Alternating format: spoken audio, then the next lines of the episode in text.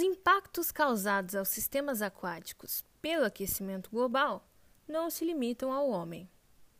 A elevação do nível do mar, a diminuição da concentração de oxigênio nas águas, o aumento da temperatura e a acidificação dos oceanos causam danos significativos ao ecossistema marinho.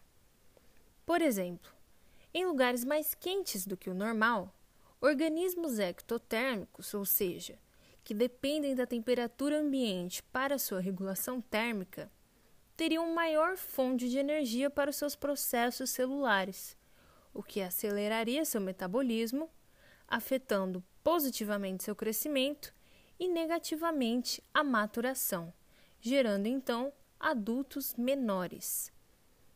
O tamanho dos organismos determina traços, metabolismo, comportamento e até escolha de presas, o que define a dinâmica de uma rede trófica, isso é, uma interligação natural de cadeias alimentares.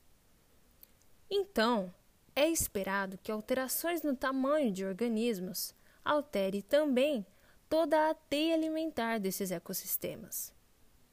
Um estudo da Universidade Estadual de Campinas, Unicamp, aponta que os impactos esperados são a redução de níveis tróficos, o que tornaria a cadeia alimentar desfalcada, e o aumento de organismos generalistas, o que afetaria negativamente o funcionamento ecossistêmico. Devido à diminuição de oxigênio na água, muitas espécies como atuns, tubarões e o marlim azul entrariam em risco, uma vez que peixes grandes como esses possuem um maior gasto energético. Logo, precisam de mais oxigênio para sobreviver. Além disso, o aquecimento das águas resultaria na migração de diversas espécies para áreas de latitudes mais altas, ou seja, lugares mais frios, de modo a alterar o funcionamento do ecossistema. Segundo um estudo publicado na revista Nature Climate Change, as mudanças climáticas podem resultar na extinção dos ursos polares antes mesmo do final do século.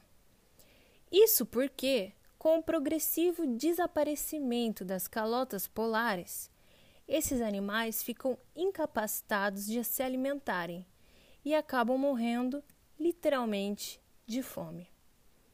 Os danos não param por aí.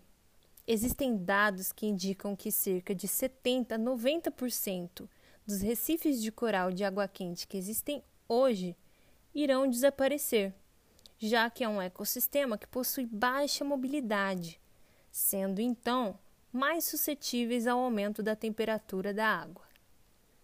Quando a temperatura do oceano é elevada e se mantém elevada por muito tempo, os corais perdem microalgas fotossintetizantes que colorem os seus tecidos. Essas algas são a principal fonte de energia do coral. Porém, quando a água fica muito quente, elas produzem compostos nocivos, forçando os corais a expelir esses organismos. Como consequência, os recifes adquirem uma característica esbranquiçada e ficam incapazes de se nutrir pela fotossíntese durante esse período. Dependendo da intensidade do calor e do tempo que dure esse branqueamento, o coral pode até mesmo morrer, como que aconteceu com diversos recifes ao redor do mundo, incluindo porções da Grande Barreira de Corais na Austrália. O risco da perda irreversível desses componentes do ecossistema marinho é preocupante, exigindo que ações de conservação e ações contra o aumento do aquecimento global sejam tomadas imediatamente.